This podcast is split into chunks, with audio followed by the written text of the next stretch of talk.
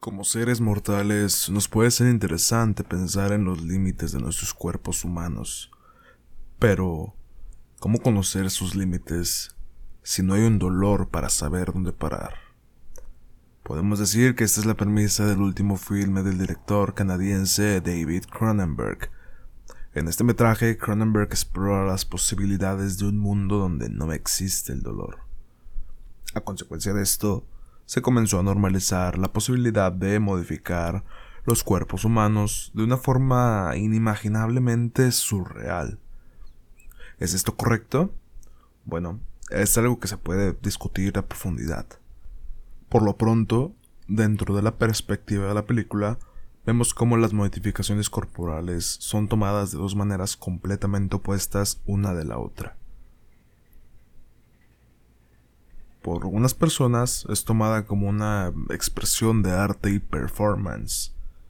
Para otras es tomada como un mal. ¿A qué se debe este mal? O más bien, ¿a qué se debe la consideración de que esto sea algo malo?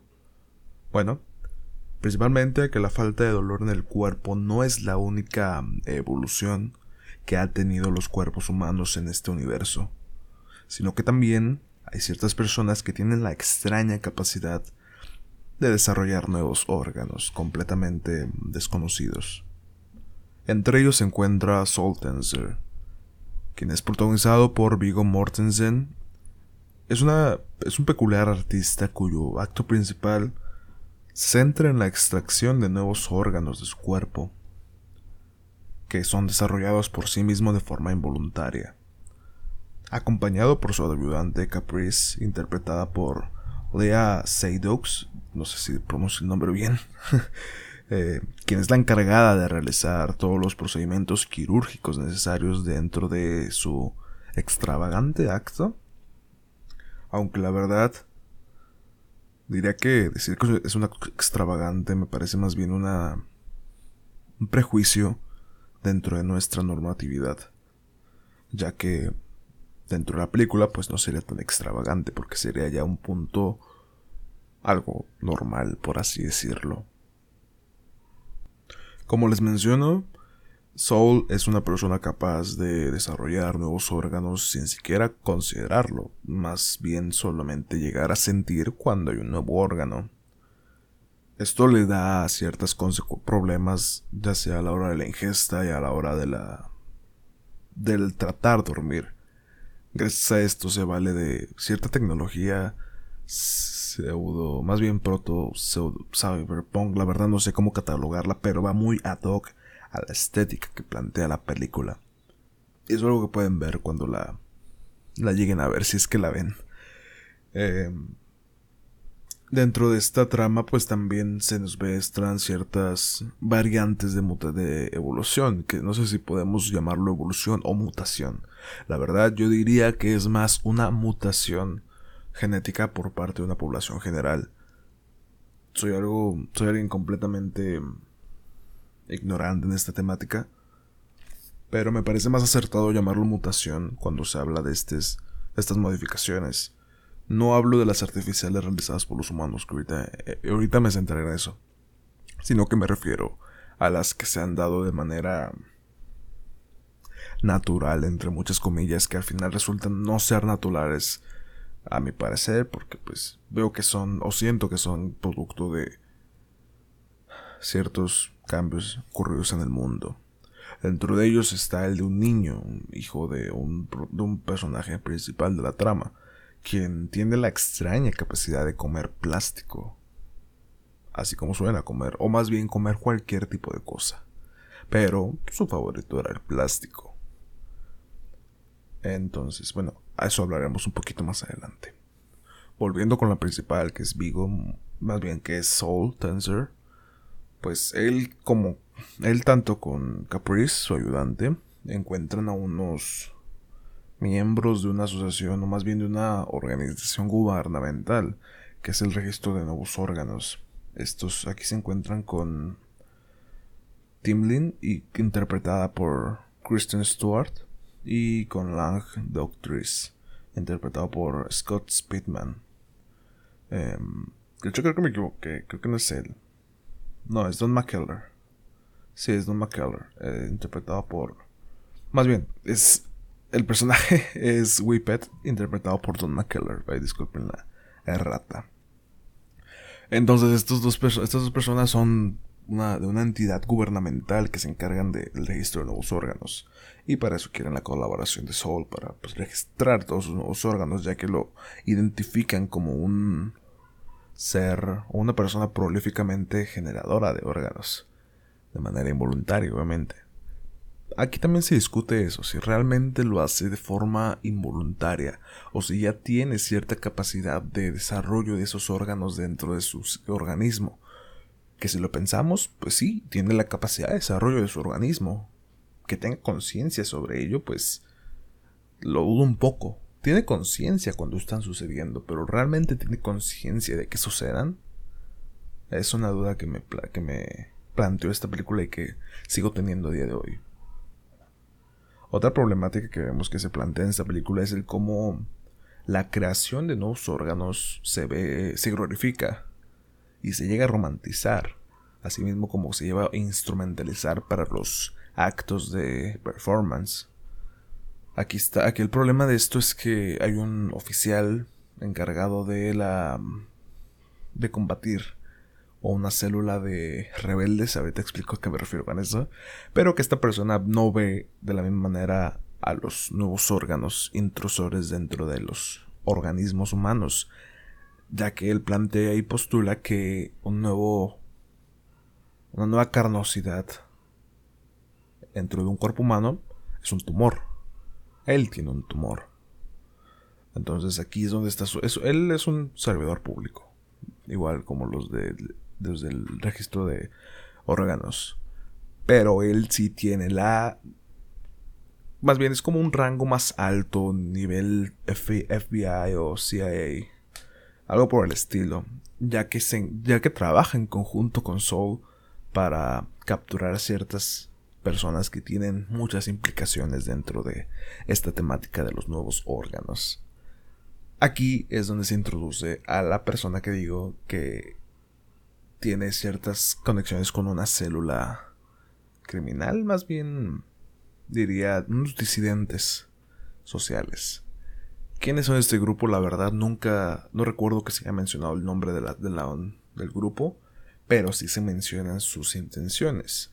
¿Cuáles son? Llevar el mensaje al mundo de que las personas pueden ser modificadas. Obviamente, entre este mundo cualquiera puede ser modificado quirúrgicamente. Igual en la vida real, pero no a ese nivel. Entonces las personas pueden ser modificadas para desarrollar la capacidad de solamente comer plástico. Esto queda perfecto si hablamos de un mundo lleno de plástico, como es el nuestro. Aquí veo un guiño directo, o más bien una crítica directa a nuestra sociedad actual, en la que estamos repletos de plástico. Me cansaría de contar las cosas de plástico que tengo en mi habitación solamente, donde grabo este podcast. Entonces, este tipo trabaja con una organidad, con una con un grupo revolucionario, llamémoslo así, con un grupo revolucionario que desarrollan ellos mismos un tipo de barra tipo chocolate, diría yo, que parece que parece chocolate, pero morado, púrpura más bien, púrpura, pero no es chocolate, ya que vemos una escena como un tipo trata de comerla y muere al instante, casi casi. Entonces esta barra es única y especialmente para las personas con capacidades alimenticias distintas, que no pueden comer la comida humana, entre muchas comillas humana, porque de cierta forma siguen siendo humanos. De alguna manera, ahorita discutemos eso. Entonces, este grupo pues busca que todo el mundo se haga esa operación para que a la vez se consuman sus alimentos y pues que se cree cierta manera, de cierta forma se, se reduzca el, el nivel de, plástico mundial. Quiero pensar que también por eso. Y vemos que este tipo tiene una intención muy oscura, ya que al principio de la película vemos como una mujer mata a un niño. Así, lo mata asfixiándolo. Este niño resulta ser hijo de esa mujer y de ese tipo. Eh, vemos también cómo el tipo le hizo la operación a su hijo para poder comer únicamente esa, ese alimento y no tener que comer comida humana. Entonces la idea de este tipo es contactar con Saul para que realice una autopsia en vivo y así dar el mensaje de que todos estarán mejor comiendo su alimento. La verdad suena un poco macabro, pero la verdad, ¿qué podemos esperar de, David Cronenberg? Entonces, creo que será todo lo que les adelantaré por el momento la película. Ya me llevé casi todo el podcast hablando de, de la película en sí. Ahora vamos a ver más lo que opino sobre ella. Miren, la verdad es la primera película que veo de David Cronenberg, no les miento, sé que tiene otras cintas, sé que es un, director muy prolífico en su género, pero no, no había tenido el gusto de verlo, pero no, tú, esto fue duradero hasta que me di cuenta que esta película se estaba estrenando en Movie. Ya saben, ya les he hablado mucho sobre Movie, así que si quieren en la descripción estará un link para ver esta película y muchas más por un mes gratis a través de Movie. Se los dejo en la descripción para que puedan acceder a él. Entonces, como les digo, es una película que la verdad me gustó. Llegué a ver algunas imágenes, no vi los teasers, no vi nada, nada. No me gusta ver comerciales ni nada, ni trailers ni adelantos de ninguna película hasta meterme de, lleno a verla. En este caso me sorprendió, más bien no me sorprendió, pero me agradó el resultado que vi siento que tiene un poco de tonos pretenciosos. La verdad no sé si es parte del estilo de David Cronenberg, pero a mi parecer me parece un poquito pretenciosa, sin ser excesivamente pretenciosa. Entonces, no lo veo como algo malo. Está bien, si ese es su estilo, chido, sin pedos. Si no es su estilo, creo que estaría viendo un poquito de problemas. Igual no Tomen en serio mi opinión. Soy un cabrón de 19 años que habla de películas en su cuarto. Entonces, eh, Grandes Rasgos una película que me gustó. Me gustó el desarrollo que le dan a la trama. El guion me pareció sólido, no me pareció que tuviera huecos de guion. Hasta revisándola y reviéndola, pues no no me pareció encontrar el cuno. En cuanto al montaje, se ve bien. no quisiera hablar solamente de la fotografía porque se denota mi poco expertise en el tema que igual no es una mentira. Este, las actuaciones igual son muy buenas, tanto de Vigo como de esta Olía, se llamaba. El nombre, es que no la, no ubicaba tanto. Em, sí. Sí, se llamaba Lía. Y bueno, creo que ya sería todo lo que tengo por el momento de hablar sobre esta película. Si te gustó este podcast, este video, recuerda dejar tu like en YouTube y escuchar cada viernes a través de todas las plataformas de podcasting aunque la verdad nadie me escucha ahí, así que sígueme en YouTube y ya. Que el último video le fue muy bien. Bueno, al, anterior. Al anterior del pasado. El de Terror Sisters. Entonces, muchas gracias por quien lo vio. Y quien no lo vio, pues debería verlo. Ahí está. Y nada, yo fijo Ternava. Te agradezco por escuchar este podcast. Y recuerda ser feliz cuando sea posible. Y deprimirte cuando sea necesario. Chao.